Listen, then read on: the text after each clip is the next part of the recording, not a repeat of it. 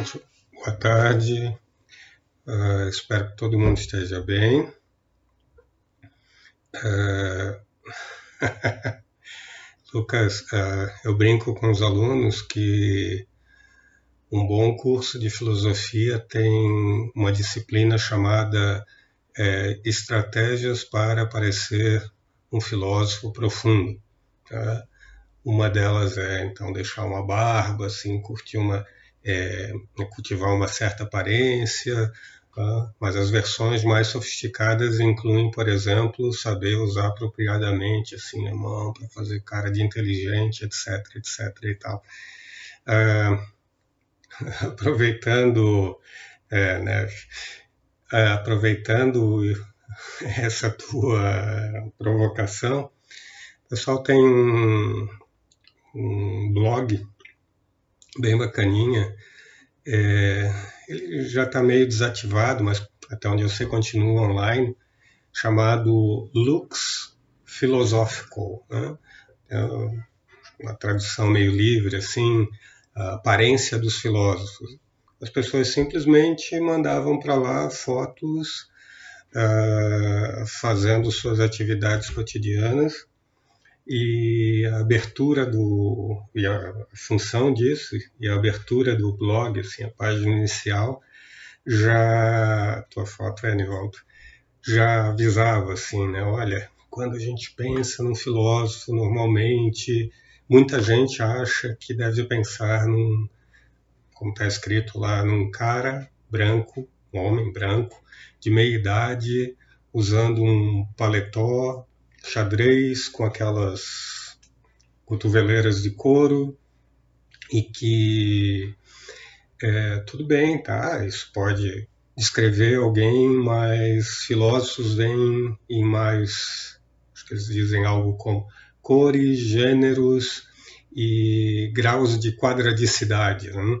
É, a ideia de que tem alguma aparência de filósofo, né? Claro, Lucas está brincando, mas a ideia de que filósofos são um tipo de entidade, assim, é, é mas ela compra muita gente é, é, para a filosofia. Acho que compra por razões ruins, mas compra. Bom, é, vou, vou então retomar o nosso ponto de discussão. Ontem a gente fez um desviozinho assim daqueles que eu vivo fazendo aqui para não ficar oferecendo um curso só técnico, etc, etc e tal, mesmo que introdutório, mas técnico, né? Lembrem, a gente está discutindo cultura aqui por um caminho técnico, tá? É bom não perder isso de vista. E nessa discussão a gente está olhando para atribuições de conhecimento para alguém. Olha, fulano sabe que tal remédio é o melhor remédio para tal doença, essas coisas que a gente diz centenas de vezes no nosso, no nosso dia a dia. Hum?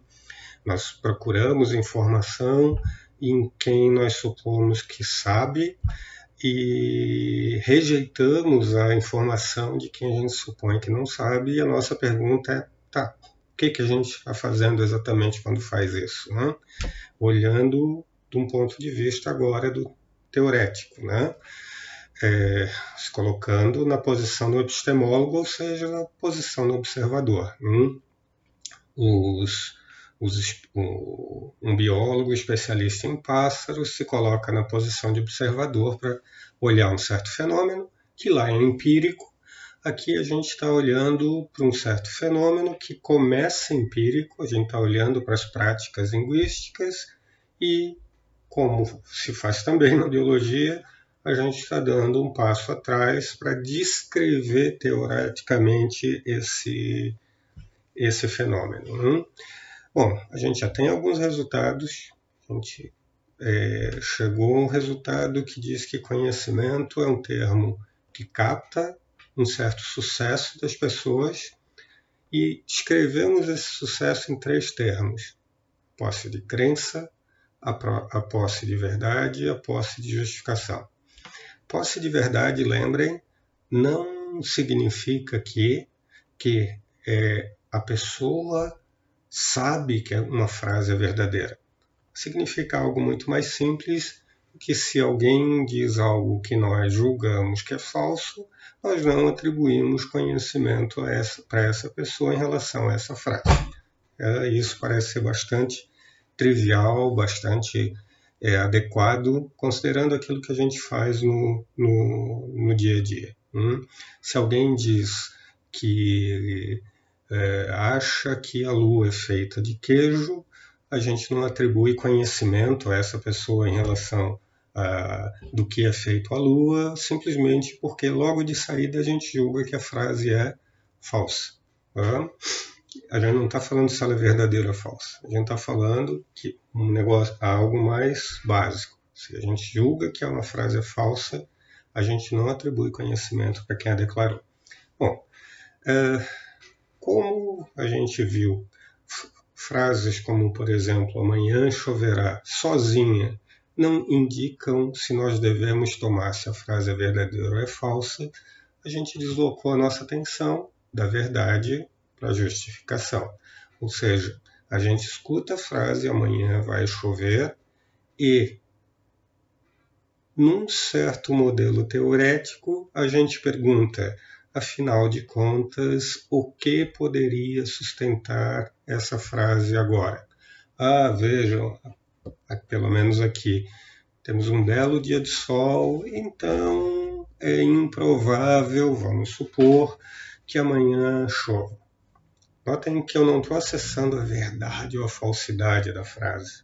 Eu estou acessando as motivações para tomar a frase como verdadeira ou falsa agora. Tá? Tomar a frase como verdadeira não significa que ela seja verdadeira, né? Eu posso tomar a frase amanhã choverá como verdadeira uh, e amanhã não chover, trivial isso. Mas lembrem, parece que eu posso tomar a frase como verdadeira ou como falsa, bem motivado ou mal motivado. O que, que é essa boa motivação? A gente já tem um modelo para responder, né? O epistemólogo olha para o indivíduo, por exemplo, o indivíduo que está declarando que amanhã choverá, continua aqui o Kenny, o Kenny diz amanhã choverá, hum, nós, da posição de Deus, como a gente brinca, tendo acesso, por exemplo, à mente do Kenny, etc. e tal, nós olhamos lá dentro dele, detectamos a crença, opa, ele é capaz de ter certos estados mentais, psicológicos, que a gente chama de crença, então beleza. Primeiro critério. Segundo, a gente olha para ele e vê que ele está fazendo um certo movimento de colher informações, por exemplo, olhar para o clima hoje e inferir dessas informações uh, uh, uma suposição sobre o futuro, inferir bem, vamos supor aqui, né? Muito grosseiramente, a gente vê essa relação, vê a presença de evidência, vê o Kenny usando certas informações como evidência e diz então que o Kenny, muito, muito grosseiramente, uh, uh, tem o direito de crer naquilo, um certo direito intelectual, por exemplo, digamos assim, e dizemos com isso, então, que ele está, de novo, muito grosseiramente justificado. Uh, a gente sofisticou um pouquinho esse modelo, uh, não é só ter razões para alguma coisa, tem mais coisa aí. Uh, se eu estou isolado numa ilha e vocês, o Kenny está isolado numa ilha, e vocês observam o, a partir daquele ponto ideal de observação, etc. e tal, uh, as escolhas do, do Kenny, ele falando para ele mesmo que não devo ir pela direita e não pela esquerda, dado o meu objetivo de encontrar água potável, você examina ali as informações, vê, como fizemos antes, que ele pega tal informação, liga com outro, sustenta a ideia dele e toma a decisão que as informações, que as evidências apontam que é a melhor a ser tomada. Beleza. No nosso caso, lembrem, assim, no nosso caso não. No caso de pessoas como nós, é, em grupos sociais, etc, etc e tal, parece que a gente precisa de mais coisa. Não basta eu ter razões para acreditar em algo, né? Eu preciso, por exemplo, considerar as razões contrárias àquilo. Né? Eu preciso, por exemplo, é, avaliar se aquele indivíduo poderia ter acesso a outras informações e se recusa a se expor àquele ambiente com informações contrárias, etc. E tal, né?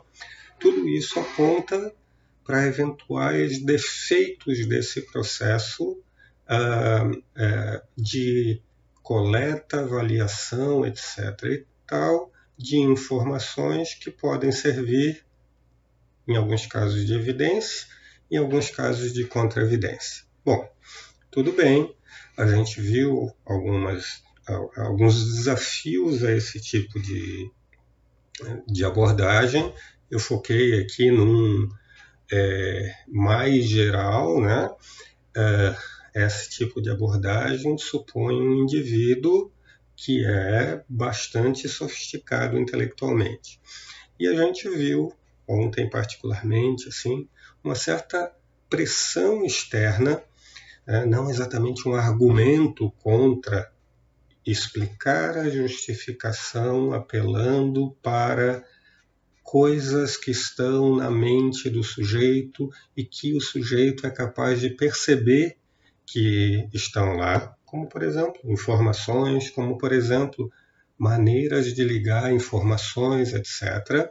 uh, a pressão vem exatamente vem de fora da, da filosofia e ela vem nos lembrando coisas como vejam talvez seres humanos não sejam exatamente esses, essa, essas máquinas de reflexão sofisticadas, etc. e tal, que a gente está supondo quando a gente defende um modelo desse tipo. Esse modelo que a gente apresentou, né, que eu estou nomeando pelo nome de família, né, internalismo, internalismo aqui porque justificação é explicada em termos de coisas internas à mente do, do sujeito e coisas que o sujeito é capaz de notar que tem. O sujeito nota que ele tem a informação e ele é capaz de notar que essa informação se liga com outra. Eu sou capaz de notar que a informação é, que eu estou recebendo agora dos meus sentidos, de que faz um belo dia de sol lá fora, uh, é uma informação que eu posso ligar de algum jeito com a informação amanhã não choverá. Eu sou capaz de perceber isso tudo, eu, como indivíduo preocupado em, em, em planejar meu, meu dia de, de amanhã. Hum? Uh, bom, e a, a, pressão, então, é, contra a tese geral internalista aqui nos lembra, como eu falei, que é, somos, antes de boas máquinas reflexivas, etc. e tal, somos bons animaizinhos no que diz respeito à relação com, com o ambiente.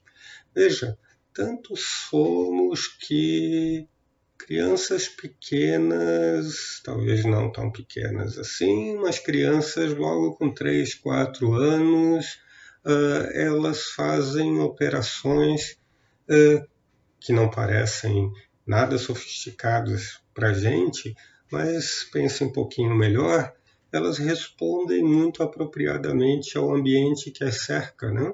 Elas não esbarram na parede, né? elas desviam, uh, elas começam muito rapidamente a separar quem dá informações para ela. Notem, não é que ela julga que ela deve confiar mais nos pais do que naquela outra pessoa que ela não conhece. Né? Ela reage às declarações dos pais de um jeito diferente do modo como ela reage às declarações de um estranho, por exemplo. Hein? E nós mesmos adultos, etc., parece que fazemos esse tipo de coisa em relação ao testemunho de alguém, por exemplo, muitas e muitas vezes. Não? Apesar de, em muitos casos, a gente avaliar o testemunho, se perguntar se aquele cara é uma boa fonte de testemunho para esse caso, né? ouvir com atenção o que ele nos diz, né? a informação que ele nos passa, e testemunho aqui, muito grosseiramente, tem, tá nesse, tem esse significado, né? ser uma fonte de informação, blá, blá, blá. Uh, nós, em muitos casos, não fazemos esse processo de, de avaliação, nós reagimos a, a, ao que as pessoas nos dizem simplesmente, né? nós não avaliamos tudo que as pessoas nos dizem o tempo todo, etc. E aí, então, a gente tem uma certa pressão para dizer, ah, ok, não é, não é que o, o, o processo de coleta de informação cuidadoso, de avaliação dessas informações, etc., não é que ele seja errado, a gente vai jogar ou vai parar esse tipo de fora. Ele é um ponto de partida teórico ruim, porque, entre outras coisas, também falamos, alguém pode ter informação, etc. e tal, ter um certo sentido coletado cuidadosamente essas informações só que ele estava num ambiente muito pobre dessas informações. Ele fez uma, uma, chegou a uma conclusão que a gente olhando de fora, olhando com mais informação, simplesmente julga que é falsa. Hum? Então, parece que olhar apenas para essa coleta de, e avaliação de informação é algo um tanto quanto é, é, inadequado como ponto de partida para uma teoria sobre o conhecimento. Hum? E por conta disso, então, por conta desse tipo de pressão, por conta de uma série de argumentos mais técnicos contra o internalismo, começa a surgir modelos teóricos, começa a surgir modelos teóricos organizados, tá? Provavelmente suposições assim desse desse tipo a gente já pode encontrar uh, na história da filosofia, etc. e tal. Mas como uma teoria mais organizada, muito provavelmente isso aparece agora na segunda metade do século XX. Teorias que dizem coisas como, vou tomar um dos caminhos possíveis aqui, olha, a gente está valorando a coisa errada como ponto de partida. Mesmo quando a gente vai valorar a posse de evidência, etc. e tal, uh, a gente deveria considerar que o que nos interessa não é exatamente ter evidência. O que nos interessa é ter um caminho. Deixa eu melhorar isso aqui. É identificar no indivíduo um caminho apropriado de conexão com o mundo, com o mundo exterior. Hum? Veja, vamos dar um exemplo mais bobo, né? Já dei coisas assim, é, exemplos assim. Uh, eu digo, uh, bom, eu tenho lápis sobre a minha mesa e digo isso numa situação muito trivial, cotidiana. Alguém pergunta, olha, preciso de um, de um lápis e é, alguém tem e eu digo, eu tenho um lápis, pega aí. Hum? Uh, que devemos olhar quando, vamos voltar para ele, o Kenny diz que tem um lápis. Vamos? Devemos olhar a coleta de evidências, devemos olhar para a organização dessas evidências que o Kenny efetivamente realizou ou é capaz de realizar para até poder dizer que ele tem um óculos. A sugestão agora aqui é não. Hum? Mesmo que ele tenha pensado cuidadosamente, refletido sobre o que ele ia dizer, etc., como eu disse, há um elemento anterior que é o que dá valor. O Kenny construiu reflexivamente ou não, e muitas vezes não é reflexivamente, construiu um certo tipo de adesão a uma frase simplesmente porque essa frase se deu pelo que a gente chama aqui, esse é um caminho tradicional de apresentar, um caminho é, por um processo de formação dessa crença que é confiável. Vejam, o Kenny está no ambiente ali, né? ele domina uma linguagem, mas o nosso problema não é com as palavras como lápis, etc. e tal, tá? Então, ele domina essa linguagem, ele reage ao ambiente, a certas informações que chegam para ele, reage num processo, através de um processo que a gente nem descreve aqui, né? Uma série de processos psicológicos. Vamos chamar esse processo de visão, tá? Para simplificar. Um, ele reage ao ambiente pela visão, ele declara eu tenho um lápis. Um, uh, ele não pensou coisas como, lembrem, ah, a fonte da minha informação é a visão. Será que a minha visão é boa? Ou seja, posso usá-la como fonte de evidência nesse caso? Ah, sim, nesse caso, no atual momento, para esse fim, a minha visão é boa, portanto, eu posso transformar aquela impressão visual em uma evidência em favor da frase e é, tem, um, tem um lápis aqui sobre a mesa. Novo, né? Ele faz isso, ele precisa fazer isso. A resposta, a sugestão aqui desse outro caminho teorético é ele, em muitos casos, não faz isso e ele não precisa fazer isso. Tá, então se ele dissesse assim de qualquer jeito, em qualquer momento que ele disse um, que há um lápis sobre a mesa, estaria tudo bem? Uh, não. Ele não disse essa frase de um modo qualquer, como a gente diria assim no dia a dia, né? Ele disse essa frase porque essa frase há um lápis sobre a minha mesa, uh, porque essa frase é, foi adequadamente formada para ele. Adequadamente formada pelo que a gente chamou aqui, né, na verdade, uma série de eventos, tá? mas pelo que a gente chamou então de visão, tá? para simplificar, e a visão dele funciona bem, vamos supor, nesse ambiente em que ele está. Hum? Há um caminho entre um evento no mundo, o lápis, o lápis sobre a mesa, seja lá o que isso é, diga exatamente, é, e a declaração que o Kenny, de novo, faz. Hum. A, a, os dois eventos, o lápis sobre a mesa e a impressão visual, blá, blá, blá, blá, e a declaração do Kenny de certa maneira parecem estar conectados, ok?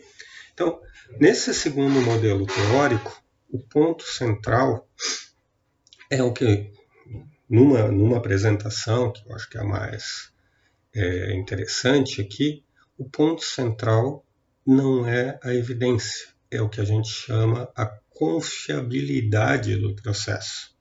O que é a confiabilidade? E o que é um processo? Né? Um processo é um modo geral de é, um caminho para a formação de crenças. Por exemplo, a visão é um processo de formação de crenças. Então, sem discutir muito o ponto aqui, tem para variar um monte de detalhes aqui no meio. O que é confiabilidade?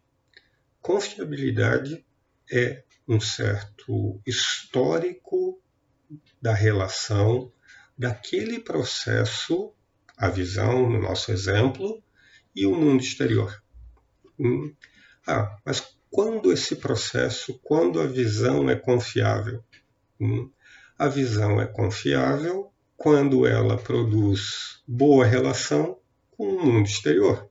Ela não é confiável quando ela tem um histórico de não produzir boa relação com o mundo exterior. É, a gente julga que uma pessoa cega ou severamente míope, etc. e tal, tem uma visão sem esse bom histórico. Que pessoas, mesmo com óculos, etc. e tal, usando óculos, têm uma visão com um bom histórico nessa relação. Quando Kenny, e vamos supor que ele tenha a visão dele, é o tamanho dos olhos dele, né? A visão dele tenha um bom histórico nessa relação, tá? Quando Kenny diz estou a um lápis sobre a mesa e diz isso tendo usado a visão como processo de formação de crença, uh, a gente olhando de fora diz: tá tudo bem com a declaração do Ken. Ah, mas assim a gente não tá vendo ele usar evidências, etc, etc e tal. Uh, não importa, porque não é esse o elemento da básico da avaliação. Antes disso, importa perguntar se ele usou o que, qual foi o processo utilizado e se o processo é apropriado nessa relação com o ambiente. Para usar o termo mais técnico, se o processo é confiável. Olhem só, parênteses aqui, tá? Du é, duas coisas importantes. A gente está falando que o Kenny julga a visão dele boa? Não, a gente não está falando isso, porque se a gente estivesse falando isso, a gente voltaria para o modelo anterior, hein? em que alguém, no nosso, no nosso exemplo Kenny, avalia algo como uma boa fonte de informação, certo? O que a gente está falando aqui é algo muito menos exigente. O Kenny usou a visão, ele não escolheu a, é, usar a visão, ele não avaliou a visão dele, nem nada do, do gênero, ele simplesmente usou a visão, certo? Uh, a visão, como esse nome, assim, de um, de um conjunto de processos né, físicos associados à, à operação do olho, mas provavelmente psicológicos também. Ele usou a visão e a visão gerou, lá no final, um certo tipo de declaração. A declaração de que há um lápis sobre a mesa. O Kenny acha que a visão dele é boa? Isso nem está em questão, notem? Tá certo? Ele não precisa achar que a visão deles é boa para ter justificação aqui. Ele precisa usar a visão e a visão dele tem que ser efetivamente boa. Né? E não o que é algo que independe da avaliação que ele faz. Notem, esse modelo permite, como eu já sugeri, assim, que a gente atribua conhecimento tá? É, para entidades que talvez nem sejam humanas. Hum? Ele ajuda a gente a explicar, por exemplo, que a líder da manada de elefantes talvez saiba que o caminho para a fonte de água durante o período de seca é por ali. Às vezes a gente pode discutir uh, se ela tem estados mentais apropriados, se ela tem crença, etc. e tal. Mas vejam, e a gente pode discutir se isso é conhecimento proposicional, se tem uma frase descritiva associada a esses processos. Como a gente não conhece a psicologia dos elefantes, como a gente não conhece a linguagem dos elefantes e coisas assim, uh, mais modestamente a gente olha para os processos aqui de formação de algo parecido com crença, ou seja, como eles reagem, a gente vê certa sofisticação nessa reação e, de novo, a gente nota que os elefantes seguem a instrução da líder, tipicamente uma fêmea, né? Eles não seguem a instrução de, uma, de um filhote recém-nascido, etc. e tal.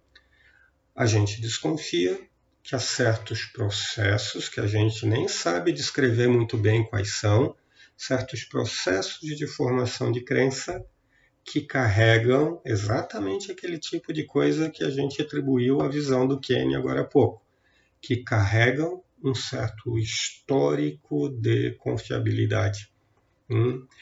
Notem, isso está atribuindo justificação, essa virada aqui está atribuindo justificação para todo mundo, de qualquer maneira, etc. e tal, porque vejam, a gente também não quer uma teoria que seja absolutamente permissiva, né?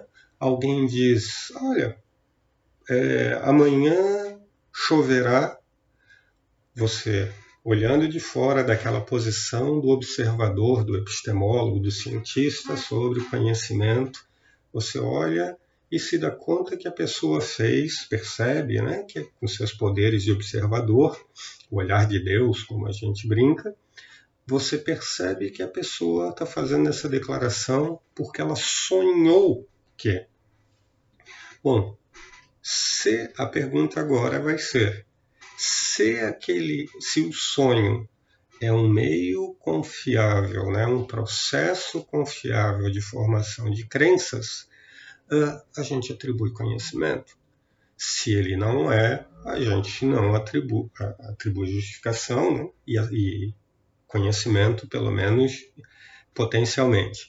Se ele não é, a gente não atribui justificação e a gente não atribui conhecimento a, a, a partir daí.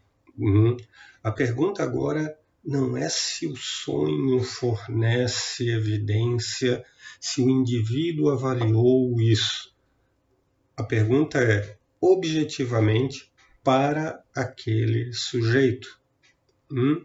O sonho é confiável, uma fonte confiável de informação? Bom, notem que agora a resposta a essa pergunta é uma resposta que depende de um certo tipo de investigação sobre o histórico de sucesso. Hum? Algumas culturas já supuseram que sonhos de certos indivíduos, em certas condições, etc. e tal, sim, podem ser fontes é, confiáveis de informação. Beleza, ok, a gente não está discutindo isso aqui, a gente está discutindo um modelo teorético, tá? Como ontem a gente sugeriu, tá? Lembrando, não vamos perder a perspectiva daquilo, é, do lugar cultural dessa disputa. A disputa entre internalismo, de um lado, e do outro lado, então, que a gente chama de externalismo, externalismo não porque a justificação depende de algo externo ao sujeito. A visão é interna ao sujeito. Onde é que está o interno e o externo aqui para qual a gente deve dirigir a, a nossa atenção teórica, né? O externo aqui tem a ver com a reflexão do sujeito. Lembrem a nossa teoria agora, o externalismo como nome de uma família de teorias, diz para a gente que o sujeito, um sujeito pode receber o título, está justificado, pode receber o título de conhecedor em relação a uma, uma frase num certo momento, uh, não necessariamente porque ele reflete cuidadosamente sobre aquilo, mas antes porque a frase é efetivamente e não sob a avaliação dos próprios sujeitos, não, ela é efetivamente uma boa fonte, uma fonte confiável de informação, de crença, ok? Lembrem, o indivíduo não precisa avaliar nada. A teoria abre as portas, certo? Uh, bom, como ia falando, uh, vamos de novo olhar para eventos culturais é, a partir da filosofia, tá? Para lembrar o quanto essa discussão está entranhada em maneiras de ver o mundo, tá? eu vou deslocar então a nossa discussão para um certo tipo de é, objeto de disputa é, sobre, é, no que diz respeito ao se temos conhecimento ou não, se alguém sabe que tal e tal coisa ou não. Para o campo da religião. Hum, imaginem declarações sobre o mundo, certo? E mundo aqui no sentido lato, tá? Mundo físico, na maioria dos meus exemplos, mas em qualquer sentido aqui de mundo, assim, que inclui entidades que, vamos supor, aqui para fins do exemplo, existem num mundo que não é exatamente o mundo físico. Suponha então que alguém diz que Deus existe, ou alguma coisa do gênero. Tá? Faz uma declaração qualquer sobre uma entidade que, de saída, não pode ser investigada diretamente, né? certo? Não pode ser investigada pelas nossas fontes mais habituais de informação, como, por exemplo, a visão, o tato, etc, etc e tal, por conta das propriedades desse, desse indivíduo. Vejam, há uma discussão antiga aqui, nem tão antiga, mas vamos lá, em filosofia, que de certa maneira, por muito tempo, é, encerrou o debate, tá? ou pelo menos assim desviou a atenção dos filósofos desse debate. Essa discussão ela é, é travada sob um modelo fortemente internalista da justificação, tá? E por uma boa razão. Hum?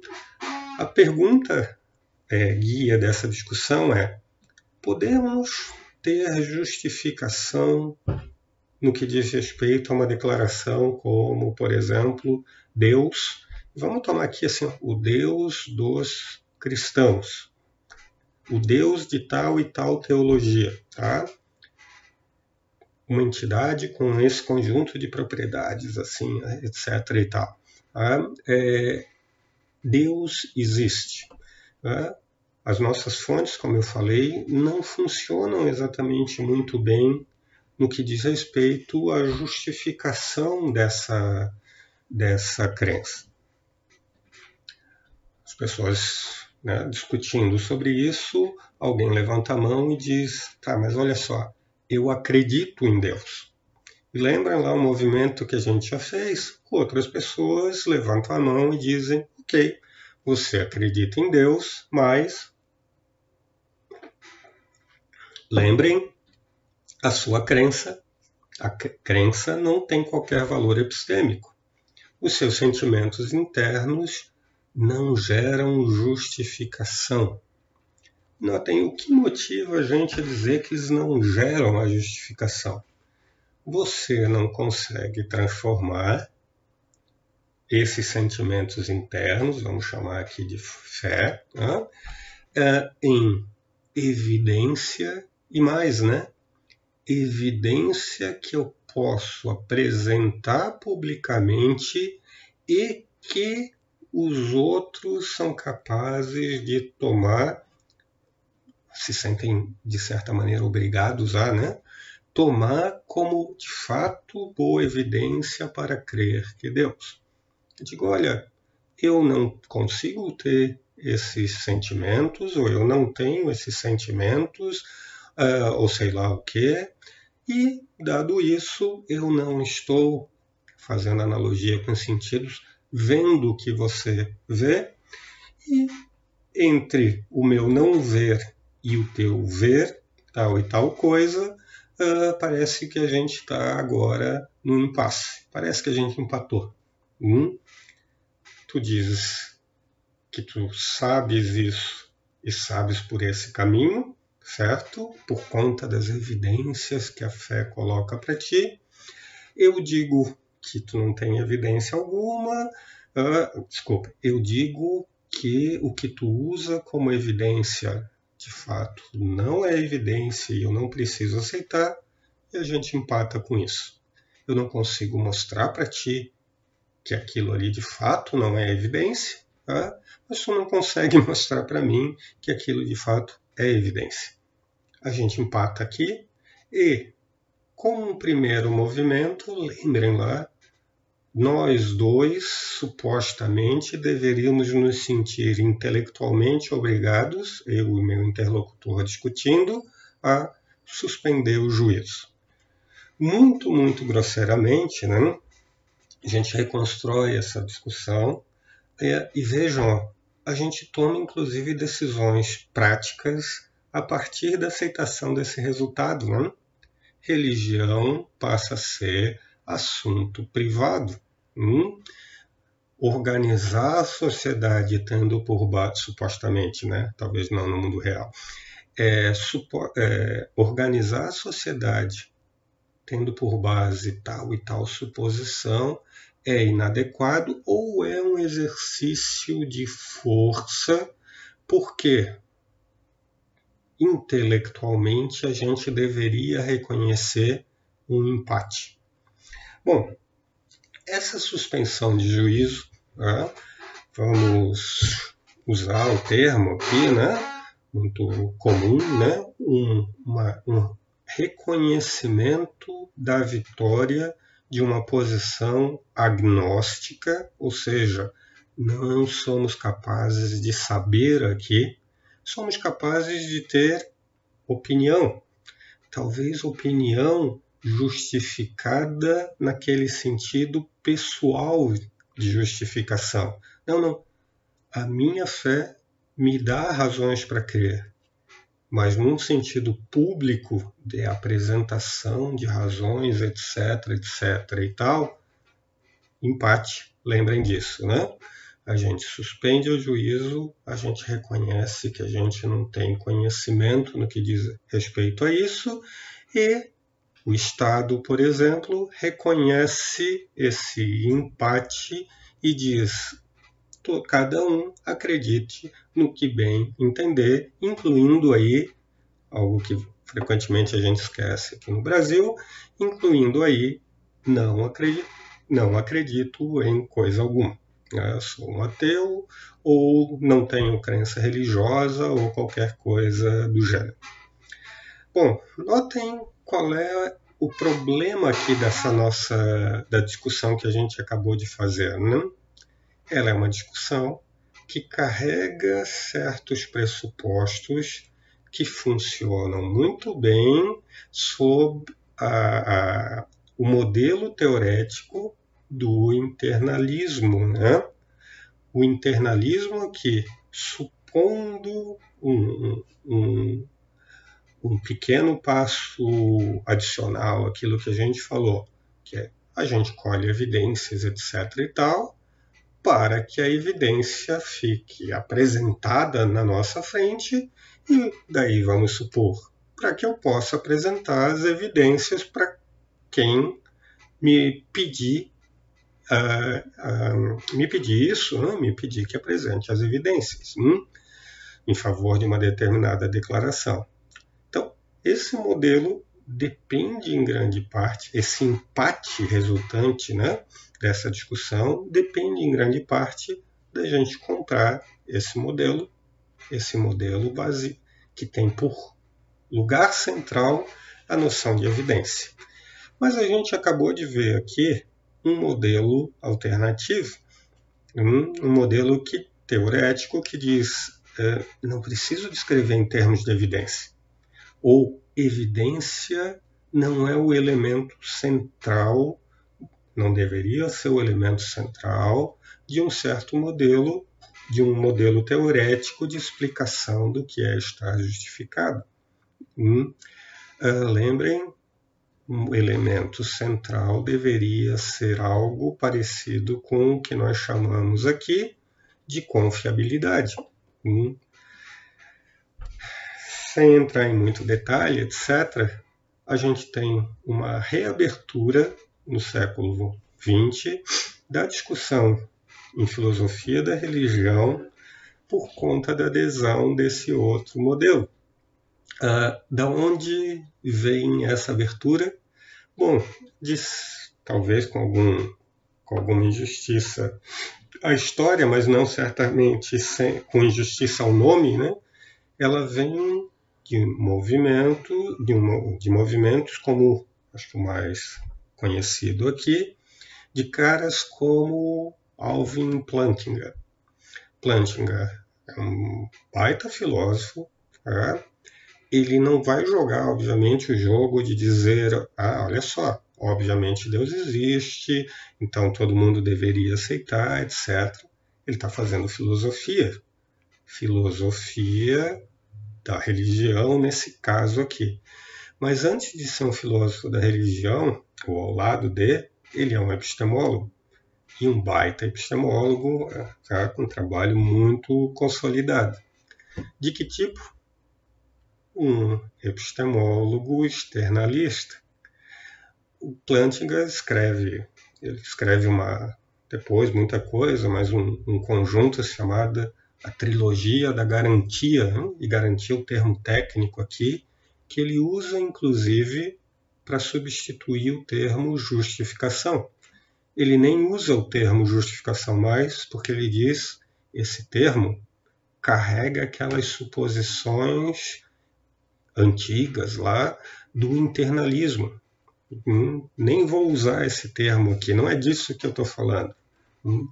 E o Plantinga, então, vai tentar construir uma teoria da crença religiosa dizendo que, olha só, se a gente, ele não diz exatamente se, ele supõe que é o caso, mas vamos lá, se a gente supor que a gente tem certas certos processos de formação de crença religiosa e esses processos são confiáveis, quando alguém por exemplo, uma criança diz lá que Deus existe e diz porque esse formou a crença por esse processo, ela está justificada, mesmo que ela não tenha evidência para isso, mesmo que se a gente chamá-la para um debate, aquela coisa toda, para apresentar as suas evidências, ela não, ela não saiba fazer isso. Não vou entrar em detalhe aqui, né, porque o ponto, teoria bem mais sofisticada que isso, mas o meu ponto é, de novo, só resgatar um pouco do lugar cultural dessa, dessa discussão que a gente que a gente está fazendo. Um, o Plantinga pega um modelo teórico concorrente, volta para uma antiga discussão que, de certa maneira, a gente tinha considerado, já tinha considerado meio que, que encerrada, é, não dá para discutir isso, suspende o juízo. Lembrem, uma discussão que motivou ações políticas, uma certa concepção, inclusive, do que o Estado deveria falar sobre esse assunto, e ele reabre a discussão dizendo: olha só, a discussão foi mal conduzida. Olha só, eu estou questionando aqui, e não assim, questionando à toa, é, os pressupostos teóricos que a gente assumiu quando a gente foi discutir esse assunto lá atrás. Dá para fazer a mesma discussão sobre outros pressupostos teóricos e o resultado vai ser diferente de uma maneira importante aqui. Né? Indivíduos não precisam estar em posição de suspensão de juízo em relação às crenças sobre Deus eles podem, sob certas condições, estar em posição de crença justificada, e aí, quem sabe, né, se Deus existir mesmo, eles podem saber, por exemplo, que Deus existe. Bom, não estou fazendo propaganda do planting aqui, tá? Eu mesmo nem sou religioso. Tá? O meu ponto é só lembrar, só exemplificar aqui o impacto importante de uma na cultura tá? De, uma, de uma discussão teorética aqui, né? uma discussão entre esses dois modelos aqui de justificação. Bom, para começar a, a, a, fazer o que eu prometi ontem, vamos começar agora a pensar num outro tipo de problema filosófico, tá? É, que também vai ser tratado de um jeito ou de outro, considerando a adoção desse ou daquele modelo teórico sobre justificação. Uh, o problema teórico aqui tá, cai sob um nome muito geral que engloba muita, muita coisa, muita gente diferente, muitas ideias diferentes, uh, que é que a gente chama em filosofia de ceticismo. Tá? Eu vou falar um pouco dessa família mais geral e amanhã, a, gente continua amanhã, amanhã é sábado, mas nos encontramos amanhã, como a gente tem feito, tá?